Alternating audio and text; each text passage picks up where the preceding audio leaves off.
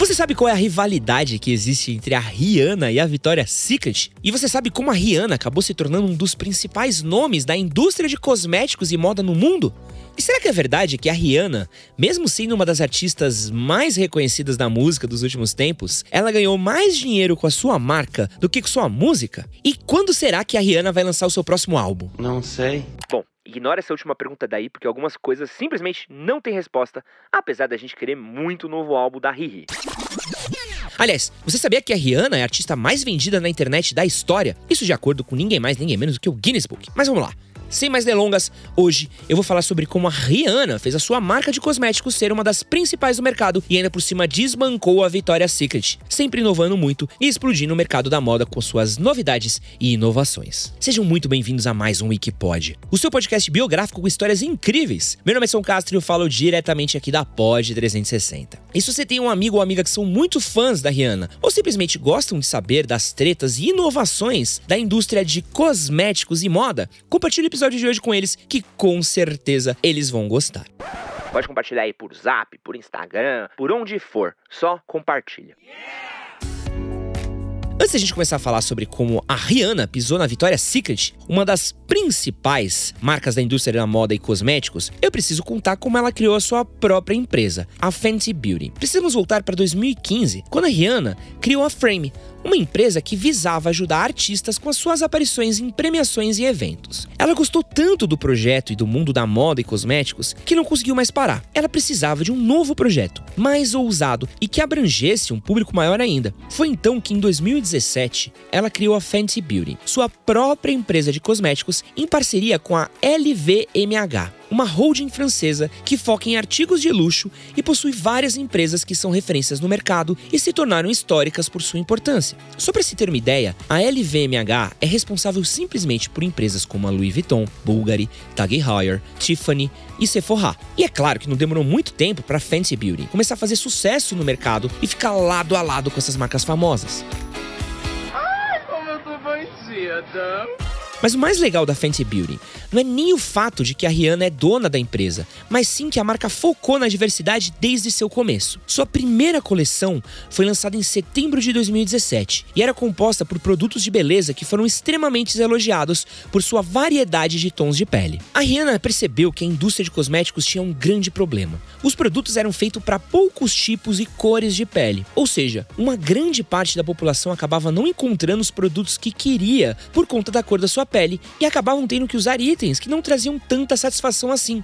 Só para você ter uma noção, a Fenty lançou logo de cara uma coleção de base com 50 tons de pele. Se compararmos isso com outra gigante da área, a Too Faced, fica nítida a diferença. A base da marca, chamada Born This Way, possui 35 tons de pele. Desses 35, só 11 são para pele negra, e verdade seja dita, é uma variação muito pequena para a pele negra. As maiores marcas do setor de cosméticos só passaram a focar mais no público negro há cerca de 5 anos atrás, e não é mera coincidência que foi justamente quando a Fenty entrou no mercado e lançou sua primeira coleção de produtos. Mas o problema ainda não foi resolvido. As empresas ainda têm um longo caminho pela frente para abranger de fato toda a base de suas consumidoras e não são só as pessoas de pele branca. Relacionando isso com o mercado brasileiro, é muito difícil encontrar produtos nacionais que realmente representem a pele negra. As consumidoras, por muitas vezes, precisam misturar tons de produtos para encontrar um resultado satisfatório. Mas mesmo misturando vários tons para se ter um resultado bom, a pele fica com aspecto acinzentado, já que o produto foi originalmente feito para peles mais claras. Além disso, é raro encontrar marcas nacionais que tenham mais opções para pele negra, então o público precisa comprar produtos importados que são mais caros e difíceis de achar no mercado. Isso pode até parecer algo comum, mas afeta a autoestima das consumidoras, já que elas sentem que não são representadas ou incluídas pela indústria. E é aí que entra a genialidade da Fenty. Desde seu primeiro anúncio, foram mostrados modelos das mais diferentes etnias e tipos de corpos, focando sempre na diversidade e inclusão de todo o mercado dentro de seus produtos. Inclusive, nomes pesadíssimos na indústria da moda começaram a participar das propagandas da Fenty, como Slick Woods, Halima Aiden, Ducky Toth e Leomi Anderson. Sou bonito. É lindo. É lindo. É gostoso. Gostoso. Cheiroso. A própria Rihanna chegou a declarar que a maquiagem foi feita para se divertir e não para ser algo tão sério a ponto de parecer um uniforme. Precisa existir algo para uma garota de pele escura, precisa haver algo para uma garota pálida, precisa existir algo no meio. E foi algo que ela chegou a declarar publicamente. E dá para perceber que a Rihanna realmente não estava brincando com as intenções da marca. O impacto da Fenty na indústria cosmética foi tão grande que algumas pessoas chegaram até mesmo de chamar do efeito Fenty, a mudança que a marca trouxe para o mercado de cosméticos e da moda. Só para se ter uma noção da importância que a Fenty ganhou em 2017, ano de sua criação, a empresa foi apontada pela revista Time como a melhor invenção de 2017, um prêmio espetacular para uma marca com apenas um ano de existência. Mas a marca não foca só na variedade de cores, ela também se preocupa muito com a variedade de tamanhos. Em 2018, a Rihanna decidiu lançar sua própria linha de lingerie, chamada de Savage X Fenty. A Savage foca em alcançar o público que não é tão abrangido pelas outras marcas, trazendo opções de tamanho que muito raramente são encontradas nas principais lojas e grifes. E fazendo uma pequena pausa aqui, ó, se você tá curtindo o nosso episódio de hoje, quero deixar uma recomendação aqui do nosso episódio número 94, que fala sobre a história de uma outra marca que é muito famosa no mundo, a Nike. O episódio chama Uma História de Amor e Ódio. Te garanto que com certeza você vai descobrir muita coisa interessante sobre a marca do famoso Just Do It. Não esquece de compartilhar com os amiguinhos e dar 5 estrelas.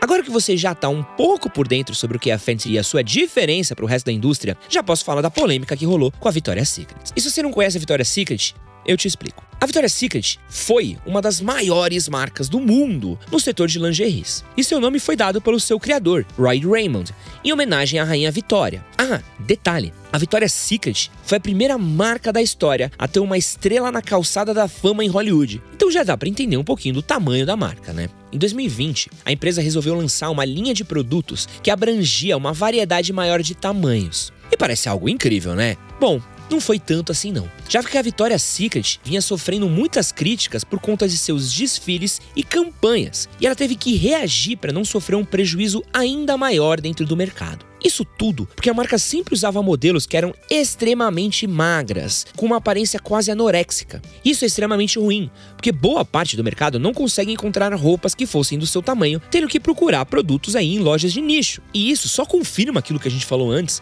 sobre como parte do público não se sente representada dentro do mercado, tendo que procurar outras alternativas para ter aquele produto que eles desejam. Ou seja, eles querem comprar, mas não conseguem porque os produtos não foram feitos para eles. Aliás, foram feitos para quase ninguém, porque o grupo de uma modelo anoréxica anoréxica é uma coisa 1% da população, sei lá, menos que isso. Nem deveria ser, aliás.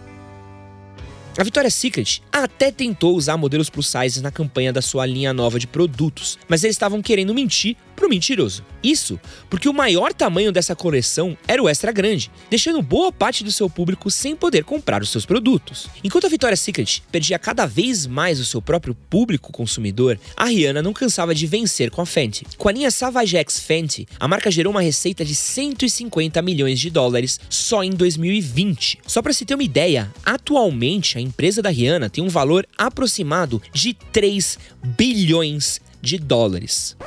Acho que dá para comprar um palho. Acho que ela tira um palho fácil, será? Né? Com sorcinho, pô, suave. Só nos primeiros 15 meses de existência da Fenty, a marca lucrou aproximadamente 570 milhões de dólares, se tornando um dos principais nomes da indústria da moda e cosmético e criando uma rede de usuários extremamente fiel a seus produtos. Como se já não bastasse tudo isso que acabei de falar sobre a diversidade de tons de pele e corpos, a Fenty também foca em outro fator bem importante: a idade. Não são só os jovens que consomem maquiagem e roupas. As pessoas mais velhas também têm muito interesse nessa área. Nos desfiles da Savage X Fenty, a Demi Moore, de 59 anos, chegou a desfilar junto com modelos na casa dos 20, mostrando que até mesmo os rostos da marca não seguem a linha dos restantes das marcas. Realmente, a Rihanna é foda. Isso mostra que a Fenty realmente está focando em todos os públicos, deixando bem claro que maquiagem e roupas devem ser para todos e não só para uma fatia do mercado. Concordo com você. A Rihanna é foda. É, tá bom. Outro ponto importante é que nos desfiles da marca, a Fenty também utilizou modelos masculinos e transgênero, coisa que suas marcas rivais raramente fizeram, para não falar nunca. A Rihanna inclusive defendeu a ausência de gênero na essência de seus produtos, porque um homem não poderia usar maquiagem. Ela sempre deixou claro que a Fenty visa fazer produtos para todos, sem qualquer tipo de distinção ou limitação para os seus usuários. Mas voltando a falar aí da dona da marca, estima-se que a fortuna da Rihanna gira em torno do 1,4 bilhões de dólares, e é tranquilo dizer que a Fenty foi fundamental nesse aspecto. Recentemente, a revista Forbes lançou uma lista com as 100 mulheres mais ricas dos Estados Unidos de 2022. A lista conta com representantes das áreas da saúde, negócios, entretenimento e tecnologia da informação. E a Rihanna atualmente ocupa o 21º lugar da lista, sendo a artista mais bem colocada nesse ranking. A segunda artista da lista é a Madonna, com menos da metade do patrimônio da Rihanna, com 570 milhões de dólares e ocupando a 47ª posição do ranking. Para completar a lista, logo depois da Madonna, vem a Taylor Swift, com uma fortuna de 570 milhões e outros nomes interessantes que aparecem são a Celine Dion na posição 60, a Beyoncé em 61 e a Barbara Streisand em 66. A Barbara Streisand não é aquela música? Barbara Streisand. É tipo uma música assim? Eu tô viajando. Eu não tenho a mínima ideia do que você está falando. Seu! A verdade é que a Rihanna é genial e se arriscou para ter uma nova carreira fora do mundo da música. Ela se propôs a criar uma marca que atendesse exatamente o que o público queria e nenhuma outra empresa tinha a coragem ou a criatividade de fazer. A tendência é que a Fenty continue crescendo e expandindo os ramos da empresa, que isso sirva de exemplo para outras marcas. Os produtos devem ser feitos para todo o público e não só para uma pequena fatia dele, sempre respeitando as diferenças e a diversidade de seus clientes. Assim, encerramos mais um Wikipod, diretamente da Pod 360 comigo, Edson Castro. Valeu!